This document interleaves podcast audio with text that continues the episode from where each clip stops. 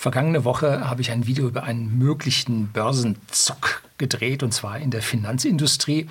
Und da kam dann eine ganz ja, blasse Frage oder sehr einfache Frage unten drunter unter dem Video.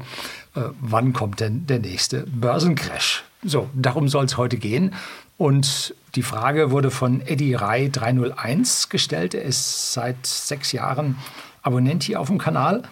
Und er sagt also, was meint ihr, wann kommt der nächste Börsencrash? Nun, da habe ich mir die Sache jetzt mal zu Herzen genommen, habe mal gesagt, was kann man denn darüber sagen?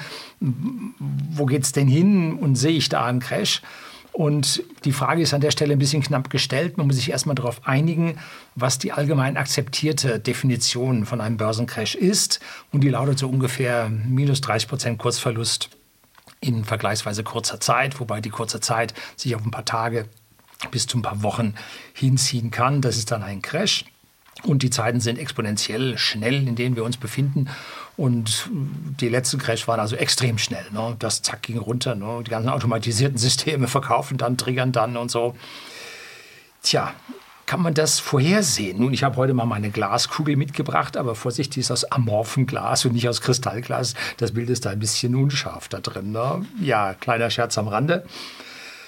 Es können einige Leute vorhersehen, diese Börsencrashs. Ne? Und zwar die Gruppen, die den Crash verursachen. Die wissen das. Ne? Die wissen ziemlich genau, was dann dort abgeht. Zum Beispiel konnte der pharmazeutisch-politische Komplex den vergangenen Crash im Februar 2020 vorhersehen. Und Bill Gates hat ja öffentlich zugegeben, dass der bei BioNTech vorher ganz ordentlich Aktien gekauft hatte, ne, als das ganze Unternehmen noch unbekannt und ziemlich billig war. Nun gut. Also die, die die Strippen ziehen, die können das vorhersehen. Und wir wissen ja heute, so vieles, was früher als Verschwörungstheorie gebrandmarkt wurde, ist heute wahr. Also diese Verschwörungstheorien hielten alle nur sechs Monate und dann wurden sie wahr. Das war also Hammer.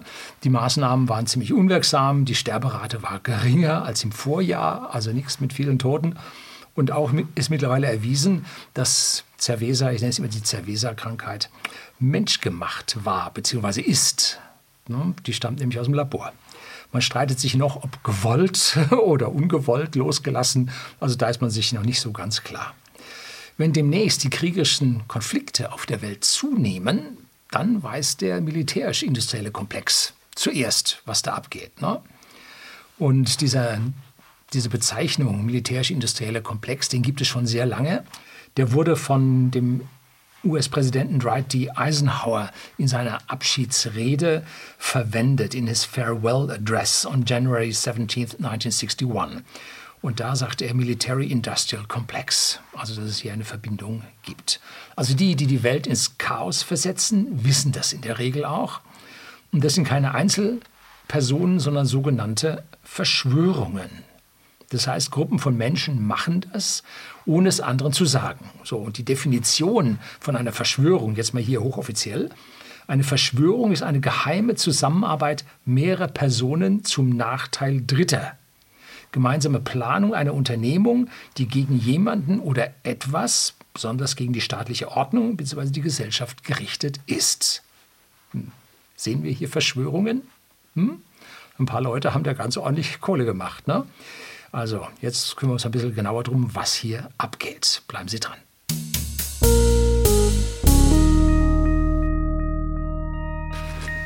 Guten Abend und herzlich willkommen im Unternehmerblog, kurz Unterblog genannt. Begleiten Sie mich auf meinem Lebensweg und lernen Sie die Geheimnisse der Gesellschaft und Wirtschaft kennen, die von Politik und Medien gerne verschwiegen werden. Und heute geht es da so um ein paar Geheimnisse, die bei den Medien immer erst Jahre oder Halbjahre zu spät dann aufpoppen. Und hier geht es jetzt um diesen Börsencrash und da gibt es also eine ganz, ganz schlaue Antwort unter diesem Video dazu. Schwarze Schwäne kann man nicht kennen, sonst wären es keine. Hm? Also der schwarze Schwan ist das Unbekannte, was dort kommt. Und wenn man das Unbekannte auf Englisch unknown sich genauer anguckt, dann fällt eine Rede vom Donald Rumsfeld, ehemaliger Verteidigungsminister unter dem jüngeren Bush, glaube ich, in den USA. Und da jetzt Zitat übersetzt auf Deutsch. Berichte, die besagen, dass etwas nicht passiert ist, sind für mich immer interessant. Denn wie wir wissen, gibt es bekannte Tatsachen, also Dinge, von denen wir wissen, dass wir sie wissen. Das ist das Known Known. Wir wissen, dass wir es wissen. Wir wissen auch, dass es bekannte Unbekannte gibt. The Known Unknown. Das heißt, wir wissen, dass es einige Dinge gibt, die wir nicht wissen. Aber es gibt auch unbekannte Unbekannte. Das ist The Unknown Unknown. Dinge, von denen wir nicht wissen, dass wir sie nicht wissen. Und wenn man sich die Geschichte unseres Landes und anderer freien Länder anschaut, dann ist es die letzte Kategorie, die zu den schwierigen gehört. Zitat Ende. Also, The Unknown Unknown, der schwarze Schwan. Wir wissen nicht, was da kommt. Aber so ganz unknown ist es nicht, weil ein paar Leute haben ja diese letzten Geschichten, so wie Kriege oder wie diese äh, Cerveza-Geschichte, die wurde ja losgetreten. Da haben Leute gewusst, dass da was kommt. Ich sehe jetzt zwei mögliche Auslösegruppen für den nächsten Börsencrash, um da mal jetzt mal direkt drauf zu kommen. Und das sind meine Known Unknowns, die weißen Schwäne. Also schwarze kann ich nicht wissen, ne, per Definition. Und A, der erste ist also der Anstieg oder der extreme Anstieg der Inflation. So. Und B ist die Ausweitung der globalen militärischen Auseinandersetzung zum Beispiel weiter im Persischen Golf, heftiger, oder dann überschwappend auf Taiwan. Das ist Punkt 2. Und um diese beiden will ich mich jetzt im Folgenden kümmern. Und fangen wir an mit der Inflation. Gibt es ein paar Videos zu, damit Sie überhaupt erst verstehen, wo diese Inflation herkommt. Hier vom Dr. Israel aus dem IFO-Institut. Sehr, sehr intelligent, sehr, sehr tiefgreifend die Inflation beschrieben. Und ich habe dann dieses Ding kopiert und durfte seine Folien mit seiner Zustimmung dann verwenden. Die Inflation kommt in Wellen. Warum? Weil der Inflation, also dem Consumer Price Index, dem, ja, der Preissteigerung der Waren, der Verbrauchswaren, folgen Lohnforderungen, wie wir sie gerade beim Streiks des Bodenpersonals in den Flughäfen, äh, wie wir es bei den Lokführern und so weiter sehen. Die folgen hinterher und zwar in gewissen Abständen. Warum? Nun, es gibt Friedenspflichten, es gibt Arbeitsverträge, bevor die Gewerkschaften hier starten können. Das hat also alles eine Verzögerung da drin. Und gibt man jetzt diesen ja, Forderungen nach, so muss mehr Geld im Prinzip erzeugt werden, und zwar durch die Banken als Giralgeld und in Folge dann durch die Zentralbanken durch unterliegendes äh, Zentralbankgeld. So. Wie dämmt man jetzt das ein? Das haben also etliche Zentralbanker, vor allem hier in Europa, ganz lange negiert. Und zwar hebt man die Leitzinsen auf Werte größer 10 Prozent an. Dann kommen diese Inflationen relativ schnell zum Stehen. Und als in den nach der Ölkrise 1975 und dann die nächste Krise, Ölkrise sich 81, 80, 81 auch mit dem Krieg zwischen Iran und Irak da anbahnte. Da ging die Inflation, der Ölpreis hoch, ging die Inflation hoch und Paul Volcker wurde zum neuen äh, Fettchef gewählt. Und der war dann von 1979 bis 87 dann Fettchef, ganze acht Jahre. Und der erhöhte die Leitzinsen in dieser Inflationsphase auf über 20 Prozent. 20 Prozent. Das war damals ein riesiger Schock für alle, hat mächtig getroffen, hat zu Pleiten geführt und konnte dann, als die Inflation dann gebrochen war, konnten diese Werte dann wieder zurückgenommen werden. Heute können das die meisten Unternehmen, ja auch Privatleute, Staaten, Banken, überhaupt nicht mehr ab. Solche Zinssätze wären Katastrophe. Und sie würden im Prinzip wie die Fliegen sterben, also sterben in Anführungszeichen in die Bankrott gehen, Bankarotta. Und jeder, der variable Zinsen bezahlen muss oder Kredite verlängern, prolongieren, muss oder Anleihen hält, muss massiv mehr Geld hinlegen, beziehungsweise bekäme für seine Anleihen, die er verkaufen müsste, deutlich weniger. Und hohe Zinsen verkraftet, wie gesagt, heute kaum noch jemand. Und in den kommenden Quartalen wird die FED die Zinsen deshalb ein Stück weit senken müssen. Momentan tun sie so, als ob sie so oben halten können. Aber es schaut nicht gut aus, müssen mit den Zinsen dann runter. Auch wenn jetzt die ersten Auguren sagen, nein, die kommen nicht runter, damit dann am Ende das Runtergehen dann wieder etwas überraschend kommt. Und die Konjunkturdaten in den USA werden von den lokalen Federal Reserves, das ist ein System aus mehreren. Und da gibt es das Beige Book November 23, kriegen Sie unten einen Link von der Federal Reserve auf der Homepage. Und da drin steht zusammengefasst, wie die Federal Reserve Districts, wie die also nur die Konjunktur in ihrem eigenen Einflussbereich nun einschätzen. Und da sind die Worte declined, activity weaken, flat or down. Und es gibt wenige positive Meldungen, zum Beispiel in Texas, die ja einen gewissen Boom erleben wegen dem ganzen Zeug, was da rund um sie abgeht, auf das sie keine Rücksicht nehmen. Und Dallas the 11th District Economy expanded at a slower pace. Das heißt, das, was dort hoch, toll hochging, hat sich also nur etwas abgeschwächt, geht zwar noch hoch. Also alle Zeichen zeigen nach unten in diesem Beige Book und das sind die Dinge, auf die die Fed dann Rücksicht nehmen wird. Damit werden die Zinsen wieder sinken und die inflationären Tendenzen werden wieder stärker werden. Der zweite Aufgalopp der Inflation, wenn man sich damals so 1974, 75 die Inflation ansah, die kam auch in Wellen. Wie gesagt, die, die, die Zeitkonstante ist da drin über die Verträge und die Stillhaltefristen und so. Ne? Und dieser zweite Aufgalopp ist so ganz langsam schon zu sehen, dass die Kurve sich wieder nach oben neigt. Die Core Inflation, also das ist die Inflation ohne die stark variablen Lebensmittel, Energiepreise, ja, die zwei hauptsächlich. Ähm, diese Core Inflation beträgt nach wie vor 4 Prozent. Und nur die stark gefallenen Ölpreise global durch das Nachlassen der Konjunktur, äh, nur das hat dazu geführt, dass jetzt die Inflation auf 2,x Prozent runtergegangen ist. Die Core Inflation über die gesamte Breite von allem, was da ist, die beträgt nach wie vor 4 Prozent, ist alles andere als gebrochen. Ne? Die, wenn man so ein paar Berichte liest, dann hört man, dass die Inflation sich festgefressen hätte. So, dann gibt es einen tollen Report von, auch von der FED, dass 722 US-Banken größere Abschreibungsverluste auf Anleihen gemeldet haben. Und zwar höher als 50 Prozent des Eigenkapitals, was über diese Verluste in den Anleihen, in den gehaltenen Anleihen verloren gegangen ist. Das heißt, in den letzten zwei Jahren, wo die Zinsen, die Fettzinsen hochgegangen sind und bei denen die Anleihen im Wert verloren haben, haben sie 50 Prozent ihres Eigenkapitals eingebüßt. Hm, das ist also ein, ja, eine verdeckte Geschichte. Und 31 Banken sind schon landunter, sind schon im Prinzip beim Eigenkapital nahe oder auf Null.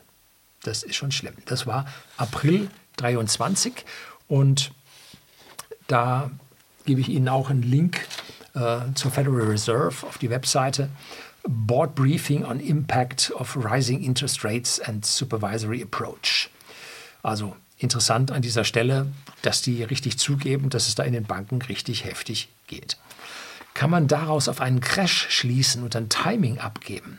Hm, eher nicht. Wir wissen, dass es übel ist und wir wissen nicht, was die Fed und die Banken noch für ja, halblegale Geschichten da einführen. Denn das Reporting über diese Verluste von diesen 722 Banken, das wurde im Jahr 2022 eingestellt. Da hat man gesagt, du, kannst die Anleihen da ruhig äh, im Wert runter und du sagst immer Hold to Maturity, bis zum Ende wirst du das halten und du musst gar nicht mehr berichten, wie viel dir da fehlt. Ne? So, damit lebt sie in der Bank dann eigentlich dann ganz angenehm. Würde es nach den alten Gesetzen betrachten, wären die Banken pleite. So. Aber jetzt gerade ist wieder eine in den USA in Jordan gegangen. War aber eine kleinere. Und um das jetzt aufzufangen, um dieses Eigenkapital jetzt ein bisschen äh, ja, anzuheben und zu stabilisieren, wurde also das Bank Term Funding Program, BTFP, wurde ins Leben gerufen, wo die Banken nun im Prinzip äh, ja, ihre Aktivseite durch äh, von der Zentralbank aufhübschen lassen. Also irgendwas mal ganz vorsichtig aus. Und dieses Ding kann ich Ihnen jetzt hier mal von der FED ein Diagramm zeigen, wo Sie sehen, dass hier äh, gegen Ende äh, in 23 dieses Bank Term Funding Program also extrem nach oben schießt und auf einmal alle Banken kommen und hier haben wollen, dann gibt es so einen leichten Absatz, wo die Inflation dann im Prinzip äh, sich eingekriegt hat. Aber dann steigt es schon wieder jetzt steil an. Hm, jetzt Anfang oder Ende 23 hin zu 24 äh, geht also richtig heftig nach oben. Wir reden hier aber erst über äh, 165 Milliarden Dollar. Ja, noch nicht in den Billionen, aber schon in den hunderten Milliarden, die hier also im Prinzip für die Banken ausgegeben werden müssen. Also Timing funktioniert nicht, weil solche Aktivitäten dann dazwischenkommen, die wankenden Banken dann ein Stück weit stabilisieren. Aber achten Sie auf die Leitzinsen. Achten Sie auf das Bank Term Funding Program. Achten Sie auf sterbende Banken und einen Wiederanstieg der Inflation. Das deutet darauf hin, dass da was im Busch ist.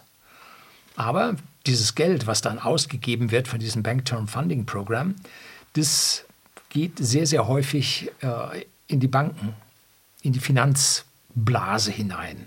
Na? In der Finanzwirtschaft akkumuliert sich dieses Geld zuallererst und die Börsen steigen damit wieder. Das heißt, es ist ein völlig falsches Zeichen. Und wenn es dann heftig wird, nennt sich das Crack-Up-Boom, eine Katastrophenhaus. Schauen Sie mal nach, googeln Sie mal, was dann da so steht.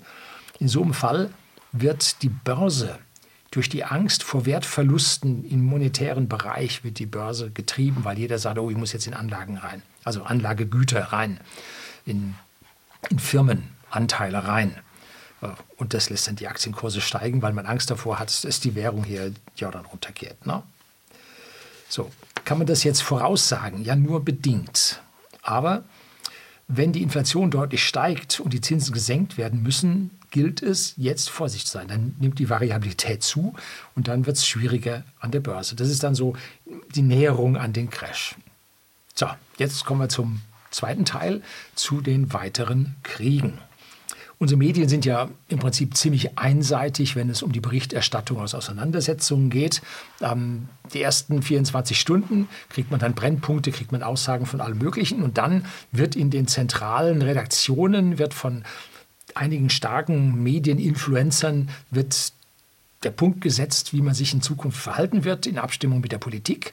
Und dann greifen die ganzen kleineren Journalisten diese Leitmeinungen von oben auf. Und so ist, sind unsere Medien gestrickt. Und es gibt ganz, ganz wenige ja, klassische Medien, die sich erlauben, diesen Meinungen etwas entgegenzustellen. Einen Punkt habe ich, kommen wir heute drauf, hat das ZDF was ganz, ganz Tolles gebracht. Ja, war überraschend. So, wissen Sie, dass äh, in Armenien und Aserbaidschan, dass es da einen Krieg gibt, da um Bergkarabach? Wie schon mal vor boah, 20 Jahren oder so. Hm, kriegen sie nicht mehr mit. Ne? Wird einfach unter der Decke gehalten, da sind russische Friedenstruppen drin. Wissen Sie auch nicht? Ja, geht dort heftig ab. Muss man schon aufpassen. Oder kriegen Sie was über den Krieg in Mali, Niger, Burkina Faso mit? Habe ich mein Video über Afrika gedreht, kriegen Sie hier. Ja, heftig.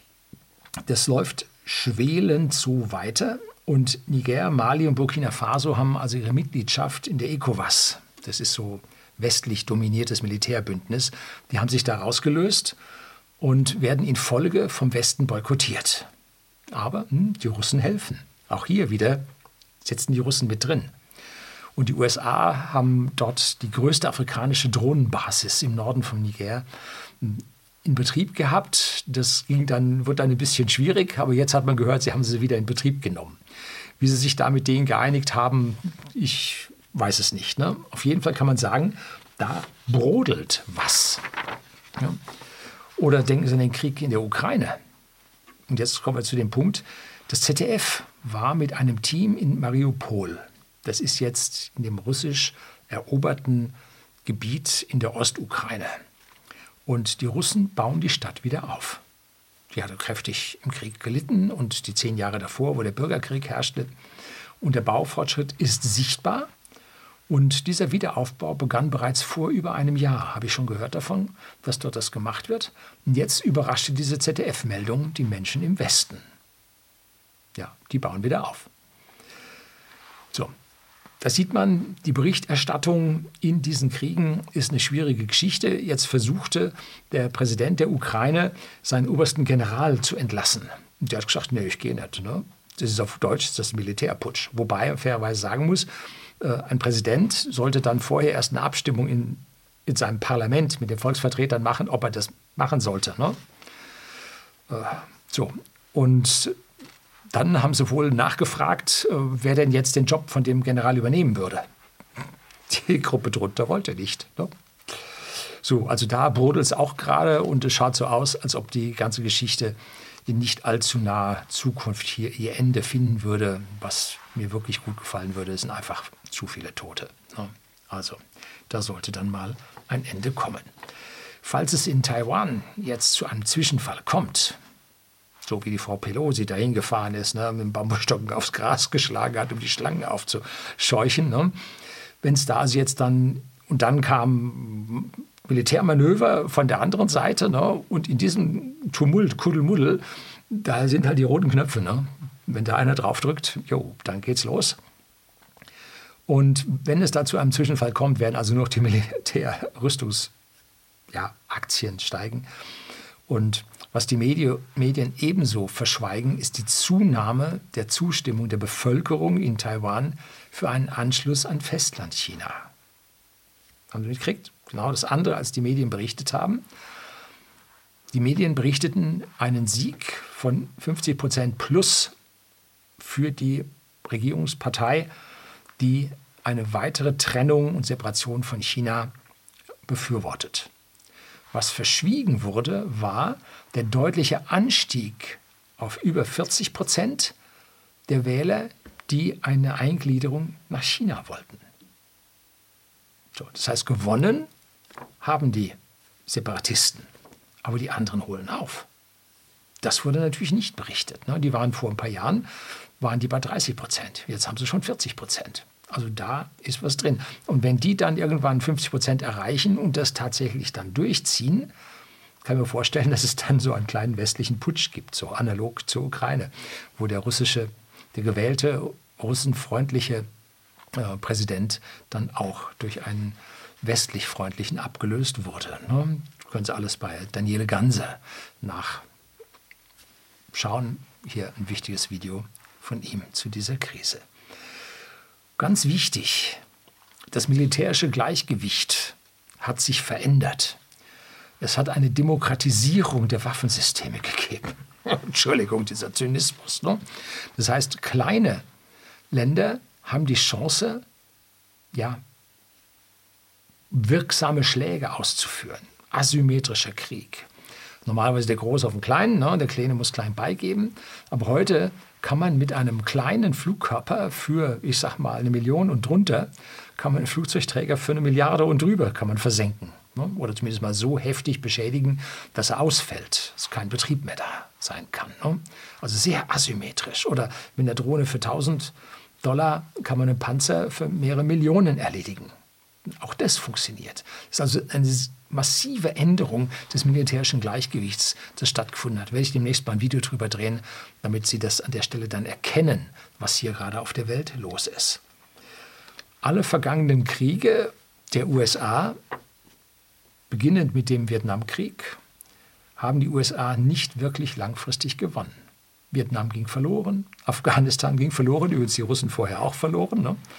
Syrien hat dann auch nicht geklappt und bei all den anderen Scharmützeln, schon dem Zynismus, Tausende an Tote, ne?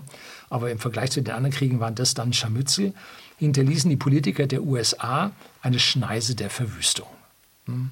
Das scheint mir so, oder anscheinend ist das ein dahinterliegender Plan, der also dazu einer Destabilisierung in solchen Gegenden führen soll und was dann natürlich den Aufstieg des Terrorismus, die dann im Prinzip äh, aus dem armen äh, Opfern sich rekrutieren, dass es dann damit losgeht. Ne? Aktuell sieht man das in der Ukraine. Da empfehle ich nochmal ein Video von Daniel Ganser, der verratene Frieden von Istanbul. War tatsächlich in den alternativen Medien vor rund zwei Jahren, nicht ganz zwei Jahren, anderthalb Jahren tatsächlich zu lesen gewesen, aber in den Mainstream-Medien nichts. Wenn Sie das also nicht gehört haben, das Video ist wichtig, ne? tun Sie sich das mal rein. Und Daniel Ganser hat also hier sehr viele Quellen zu Fakten, die bislang in den Medien also nicht ausreichend gewürdigt wurden. Und aus meiner persönlichen Sicht, der Krieg in der Ukraine ist vorbei. Ne? Ist, die Ukraine ist nur noch ein Schatten ihrer selbst. Viele, viele hunderttausend Tote, extrem viele Geflüchtete, ähm, Landverlust 40 Prozent oder so. Also das Land ist nur ein Schatten ihrer selbst und die Chance auf den, den Endsieg ist minimal, ne? wird nicht mehr so stattfinden, kann man so sagen. Ne? Tja, Sie haben auf jeden Fall jetzt ein zerstörtes Land, ne? ganz schlimm. Eine Auseinandersetzung um Taiwan wird die Weltwirtschaft und den globalen Handel ganz massiv und erheblich behindern und aus meiner Sicht zu einem richtigen Kurssturz führen. Hm, Achtung, vorher gibt es einen Cracker-Boom. Ne? Aber das ist ein weißer Schwan. Das wissen wir, wenn das passiert, geht es richtig ab. So, was der schwarze Schwan ist. Tja, wer weiß das schon. Ne? Irgendjemand weiß es. Zündelt ein bisschen ne? und dann boom, geht's los. Ne?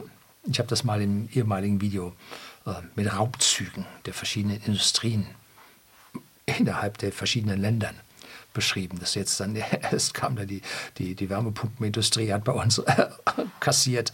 Äh, dann kommt der militärische Komplex, verkauft uns F-35 und dann kommt der und der und der und jeder zieht uns die Milliarden ab. Ne?